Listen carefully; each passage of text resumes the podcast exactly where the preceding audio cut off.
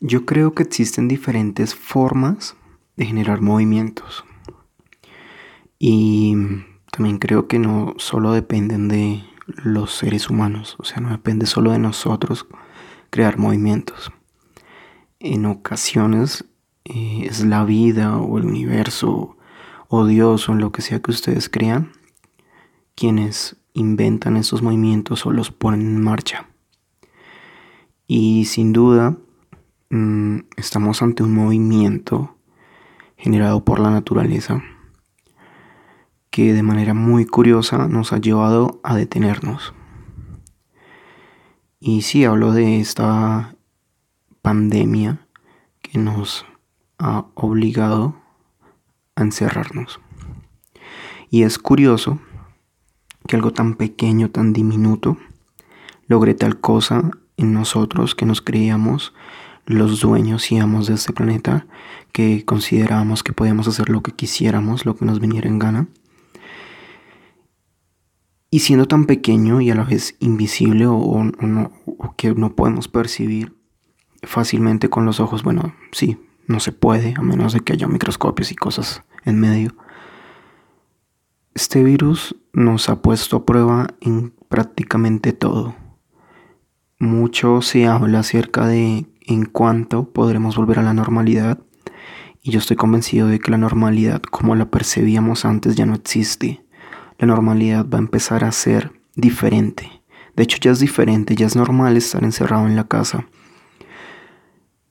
Ahora la cuestión es cómo va a ser normal o qué va a ser lo normal después de que empecemos a salir de la casa. Porque es curioso que no podamos abrazar a la gente, que no podamos estar con las personas que amamos. Es una dicha para los que pudieron quedar juntos con toda su familia, pareja, hijos. Sin embargo, para los que no, se generó un nuevo reto y era como, a pesar de querer estar juntos, no podemos por salud o por algo que literal puede representar la vida o la muerte. Y este diminuto virus, bueno, es un virus, es diminuto, pero lo que generó es que literal todo lo que concebimos en nuestra vida tuviera que replantearse. Y lo pongo así. Hemos visto imágenes, videos, fotos de gente que ha logrado observar cómo la naturaleza poco a poco ha logrado recobrar su lugar. Hemos visto millones de especies de animales que han empezado a transitar las avenidas por las que antes iban vehículos, personas. Hemos visto cómo se han limpiado ríos, por ejemplo, los canales de Venecia, este video tan famoso que muestra incluso delfines nadando en él. Y nos sorprendemos y decimos, wow, qué genial. Pero lo más importante es que sabemos, y jode un poco saberlo, que tan pronto nosotros podamos volver a empezar a transitar esas calles, estos animales no los vamos a poder observar, porque no son tontos, se van a esconder, van a poder ocultarse nuevamente y van a dejar de ser visibles para nosotros. Algo que consideramos un espectáculo de la naturaleza va a dejar de serlo ante nosotros. También podemos observar cómo, por ejemplo, la economía ha caído a niveles universales, catastróficos millones de empresas quebraron, un número elevado a la décima potencia de microempresas obviamente dejaron de existir porque no pueden soportar el precio económico que generó que nadie comprara. Y es interesante porque al ser una sociedad tan capitalista, aunque muchos se, se crean de otro movimiento social político, la verdad es que todos somos capitalistas, todos consumimos de manera absurda cosas que no necesitamos en momentos que a poco nadie le importa lo que compras o lo que consumes. Y estar encerrados nos demostró o nos llevó a comprar lo justo, lo necesario, lo realmente útil, que son los básicos. O sea, nadie, o por lo menos yo no he visto, y si existe, que alguien me lo haga saber, pero nadie salió a presumir su car nuevo Nadie salió a presumir su Rolex nuevo, nadie salió a presumir la ropa que, ponía, que se ponía a diario, porque literal todo el mundo estaba usando ropa cómoda, es decir, sudaderas, pijamas, ropa cómoda. Y nadie empezó a presumir el celular nuevo, la computadora nueva, nadie, nada, o por lo menos como les digo, yo no lo vi. Y esto es simplemente porque nos dedicamos a lo básico, a lo realmente necesario. La comida, los servicios, el Internet, porque está demostrado que ahora es parte de un servicio eh, necesario, y la telefonía, nada más, nada más de eso. Y las dos últimas simplemente porque no las inventamos para comunicarnos y pues porque en este momento era lo único que nos funcionaba para poder ver a esas personas a las que no podíamos tocar, abrazar, sentir, ver, nada. Y la economía se desplomó y con ella los gobiernos. Se demostró que ningún gobierno, ni siquiera de los países del primer mundo, estaba preparado para algo similar. Porque para los gobiernos prima por encima de todo la economía. Pero se dan cuenta que de nada sirve, por ejemplo, invertir miles de millones de dólares o euros, según donde estén, en armamento, en nuevas tecnologías que permitan detectar misiles o detectar en dónde se encuentran los delincuentes o los terroristas. Porque realmente lo más crucial en estos tiempos fue poder atender al equipo médico de cada país y se demostró que ninguno pudo. Se colapsaron por completo los hospitales. No, no salvé ningún país que no se haya quejado un médico o el gremio de médicos de que no les entregaban el equipo médico necesario para protegerse en cuanto a la pandemia. Muy poquitos países lo hicieron y países que te sorprenden y no voy a dar nombres, que tú dices seguramente allá no estas cosas no pasan, pasó. Y claramente a los gobiernos no les importó, es más, muchos aprovecharon para derrochar aún más dinero en cosas innecesarias. Y si soy colombiano y si también lo eres, sabrás de qué hablo. Y si no, no cabe el caso acá. Este es un tema demasiado grande para hablar de eso. Y con la economía, y la política y los gobiernos empezaron a surgir temas aún más, em, digamos, objetivos dentro del gran esquema. Pero, por ejemplo, la educación, millones de niños, de niños y adolescentes se sometieron a educarse de manera virtual para un modelo e-, educativo que claramente es súper anticuado y que no soporta la virtualidad no la toleran, no se llevan bien. Yo lo sé porque conozco gente que educa, conozco gente que trata a educadores y a niños y a padres y también soy educador. Y me doy cuenta de que los colegios no estaban preparados para sopesar esta emergencia, este tipo de enseñanza virtual. Les entregaban demasiados deberes que los niños ni siquiera tenían las habilidades o las competencias de desarrollar porque eran quizás temas muy avanzados o porque está claro y demostrado que el aprendizaje no se enfoca en las competencias de la gente, en qué tan hábil o qué tantas destrezas pueden desarrollar en ciertas áreas, sino en que todo lo memoricen. Y pues la verdad, al estar uno confinado, viendo la preocupación de los papás, viendo cómo millones de cosas a mi alrededor cambian y viendo cómo todo el mundo se permanece en casa, pues mi concentración no está en aprender, mi concentración está en distraerme, en, hey, no tengo que madrugar al colegio, a la universidad, sino que madrugo y me conecto. Mucha gente ni siquiera se bañaba para hacerlo y es normal, es entendible. Pero la educación se demostró que no está preparada para el cambio. ¿Por qué? Porque la educación no ha cambiado en muchísimos años. Y es un punto que si generamos la conciencia suficiente, al igual que todos los temas de los que voy a hablar o de los que hablaré, si generamos la conciencia suficiente nos damos cuenta que es urgente, urge cambiar estas cosas. Urge cambiarlo. Por otro lado, y ya sé, tengo como una especie de bombas que botar porque llevo demasiado tiempo pensando en esto y hasta este momento me atreví. Pero como humanos, como personas, no estamos preparados para detenernos. Y es curioso porque allá afuera nos bombardean con que hay que salir, hay que trabajar, hay que estar en movimiento, hay que estar en acción, que lo que se queda quieto no funciona.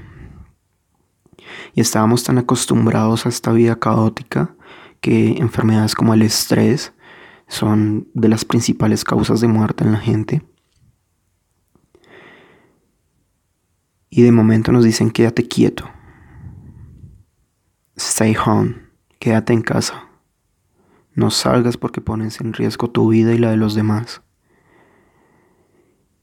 Y al principio dijimos, ok, similar a unas vacaciones. Pero con el tiempo nos dimos cuenta de algo más. Y es que no nos toleramos, no nos soportamos, no sabemos convivir con nosotros mismos. Y si no sabemos convivir con nosotros mismos, difícil nos queda convivir con los demás. Era normal tener relaciones familiares en las que nos veíamos por la mañana, nos despedíamos para hacer cada uno nuestras actividades y luego en la noche nos reuníamos nuevamente. De maneras distintas, pero nos reuníamos.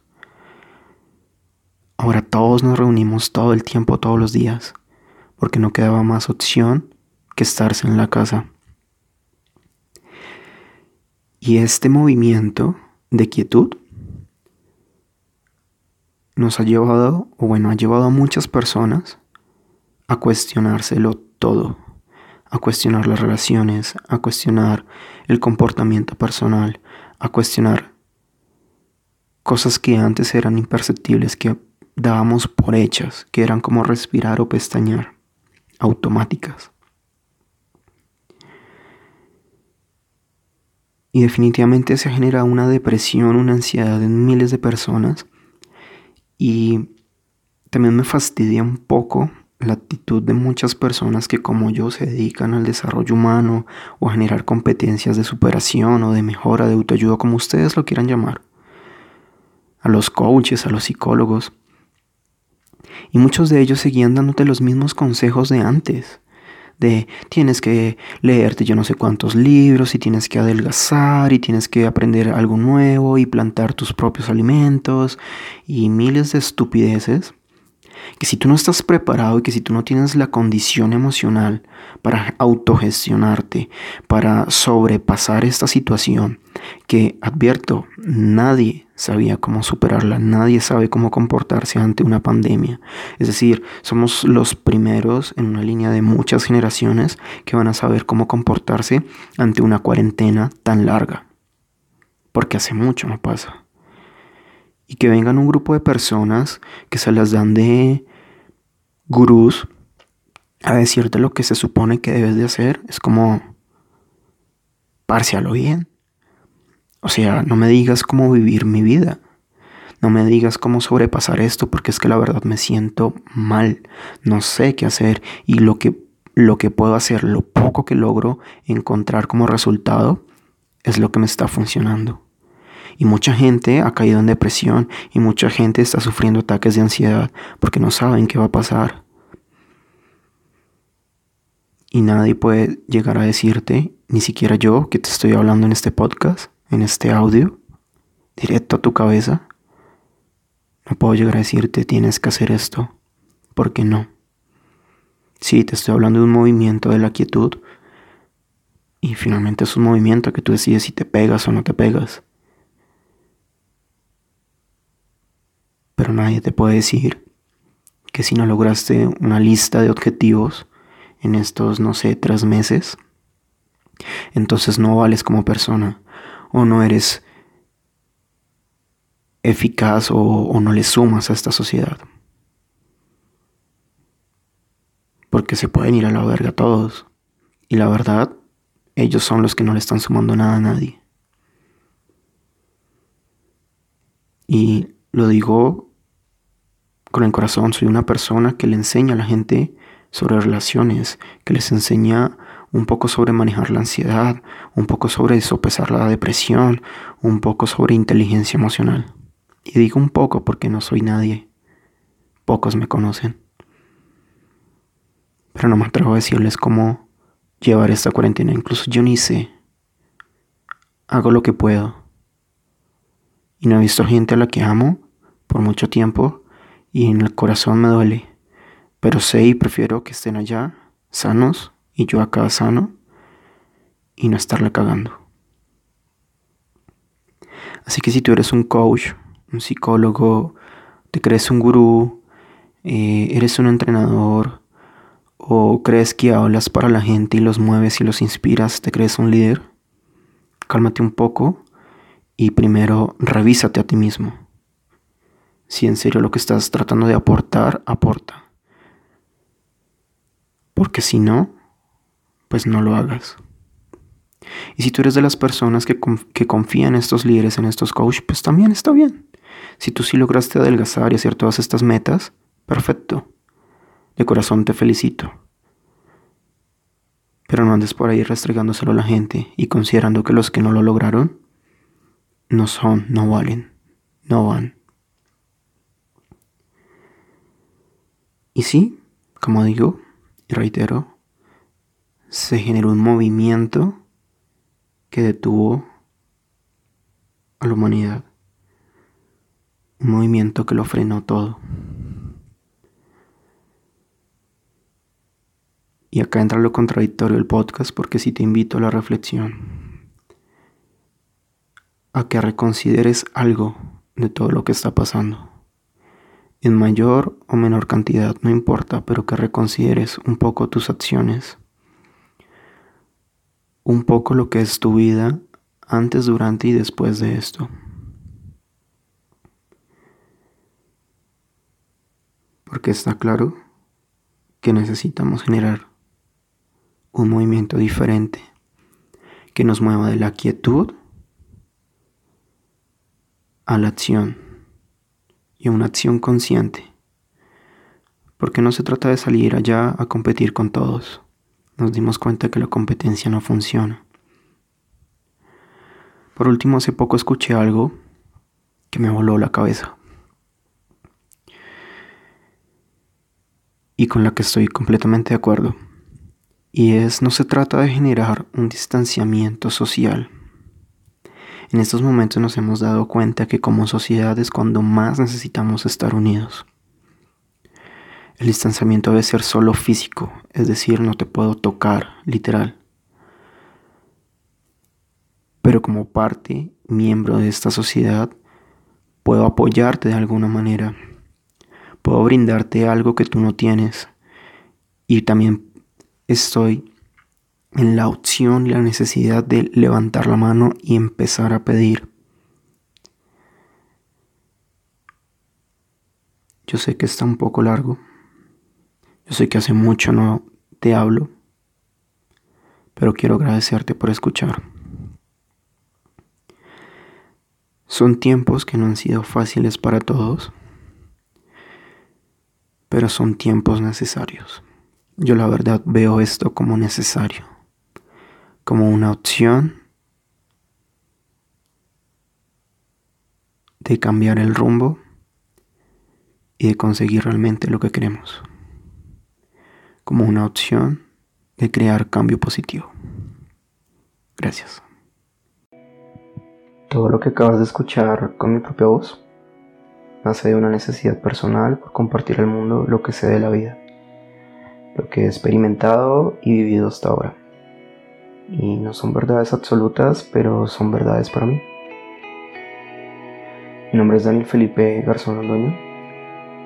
Eh, casi todos me dicen Dan y soy solo una persona más que decidió bajarse del bus en el que van montados la mayoría y se puso a caminar por ahí buscando escuchar la historia de las personas mientras que yo encontraba mi propia historia.